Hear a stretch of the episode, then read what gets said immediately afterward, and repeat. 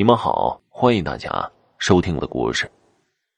咱们今天呢，讲一讲老鼠精。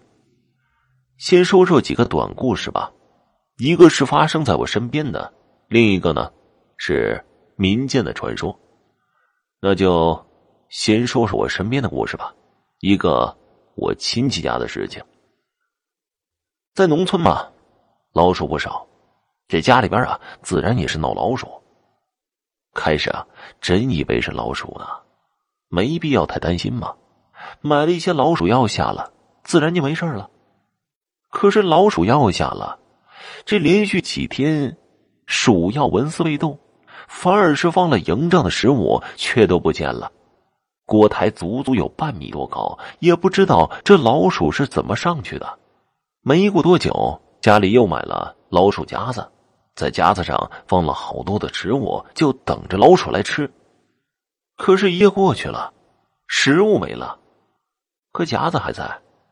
这还没完呢，之后又想出办法，在食物中放了一些鼠药拌好了。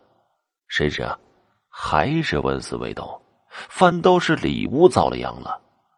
因为老鼠成精，所以一到夜里，剩菜剩饭也都放到了里屋。但是里屋和外屋之间的门偏偏有一道缝隙，老鼠通过缝隙进来，到了里屋便开始撒欢找吃的。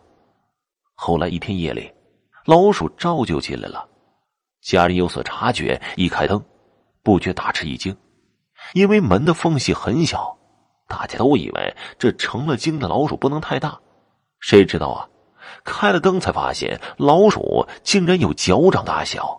甚是吓人，一家人连打再追，最后不知为何还是让老鼠跑了。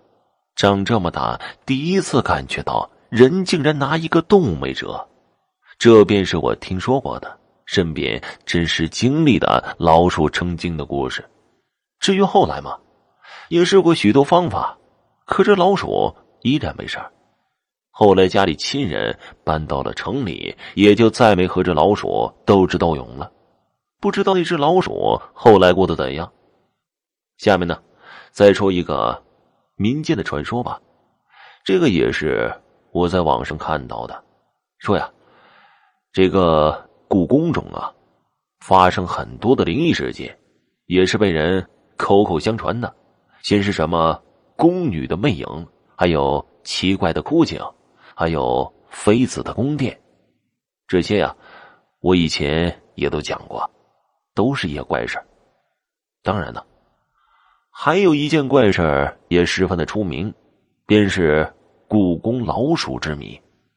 没人见过这种动物，人们只说呀，这夜里常有黑影流窜。我看过一个网站上写过这个事儿，这大体上就是说呀。夜里的打更人见过一种动物，这种动物可以说在很久之前就有记载，直到今日仍旧存在于北京故宫。具体是什么，便不得而知。不过大部分的言论都说是老鼠，更有人说那是巨鼠成精，常年居住在故宫之内，岁数也是不小了。总之啊。到了现在，科技这么发达，这故宫之鼠的事情还是不得而知。接下来啊，咱们就说说这个鼠仙。李四是一个典型的懒汉，要问他懒到什么程度啊？每年的时候，李四都会计算好自己差不多的花销，种多少地是养活自己的。这可不是他有多勤劳，多能精打细算。实际上啊，李四啊是在算自己究竟种多少地才能够自己用。也就是说，每年李四只会种上能够养活自己的地，其余的便不会多管多问。除了懒呢，李四还有一个特点，那就是窝囊。李四人懒不说，还经常的被人欺负。因为李四很闲，每天就在村里走来走去，也不干活。村里无赖多呀，见李四好欺负，便欺负他。久而久之，总是挨打。话说这天呢，李四又被欺负了，鼻涕一把的回到家里，倚在炕上半晌，放声大哭。李四也是因为这个一下午没有出去，但是人就是这样，久而久之就没事了，照样吃照样喝的。李四也是这样的。就在他吃着玉米的时候，这地上叽叽喳喳的声音引起了李四的注意。他往下一看，原来是一只老鼠在闻着自己的鞋呢。老鼠过街，人人喊打。要说老鼠能和人和睦相处的话，这事儿也就是发生在李四家了。不是因为李四不爱杀生，也不是因为他多么喜欢老鼠或者有什么癖好。只是因为李四的第一个特点，懒，他是懒得打呀，懒得赶老鼠。他非但没有打老鼠，反而把剩下一点的苞米丢给老鼠。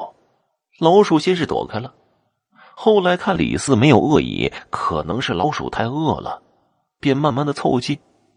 李四只是嘴里嘟囔些什么，老鼠虚弱的拿了苞米就走了。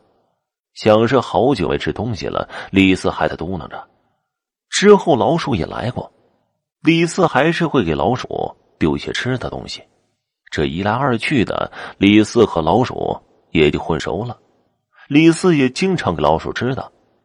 有一天呢，他又被欺负了，打他的是村东头的黑爷，其实啊，也就是个混混。妈的，老子非弄死你不可！让你总欺负老子！李四鼻涕一把泪一把的说道。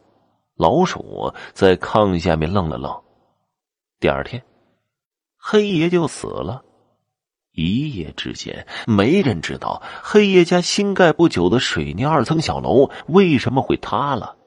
一家人都被埋在了二层小楼的废墟里。黑爷死了，李四自然是高兴的，又在村里闲逛了起来。结果又被虎娃给欺负了。临走的时候，李四就喊道：“妈的，非弄死你不可！”结果第二天，虎娃也病死了。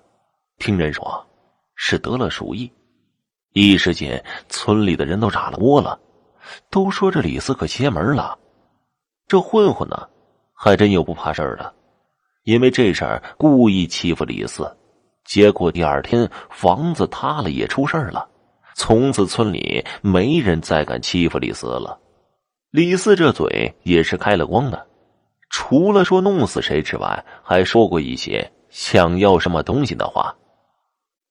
如果第二天醒了，能有一车苞米堆在家门口就好了，我就不用下地干活了。结果第二天，院子的门口果然堆了一地苞米。一点一点的，李四发现自己每天睡觉前说什么就种什么，好多事情可以不劳而获。久而久之啊，有人知道李四的邪门，就花钱让李四咒谁死，效果也真是灵验。李四开始有钱了，但样子没变，还是瘫在床上，每天吃点东西，然后分给老鼠一些。这懒人呢，一般还有一个通病。那就是爱享受，李四也是如此。家里的砖瓦房已经不能满足自己的想法了，于是啊，盖起了二层小楼。就这样，一座完全是请了别人帮忙的二层小楼盖起来了，里面还铺上了地砖地板，这下干净了不少。这房屋一干净，李四也干净勤快起来。最大的表现就是李四开始。不待见老鼠了。有天呢，老鼠和往常一样来到他们家，没想到李四看到老鼠，二话没说就拿着棍子追着打。老鼠是跑了，可是过了几天又来了，李四又是一阵穷追猛打，这次可厉害，直接把老鼠打了个半死。第二天晚上，李四睡觉就觉得屋子里面有动静特别下楼查看，这一看不要紧，吓坏了李四。只见一楼成百上千的老鼠正在齐刷刷的扒着墙角。李四家的楼塌了，他被砸死在里面。村里的一号传奇人物就被砸死了。人们纷纷的说啊，李四这是报应。也有人说，谁有钱盖二层小楼，谁就倒霉。总之啊，众说纷纭。好了啊，这个故事就讲完了，谢谢你们的收听。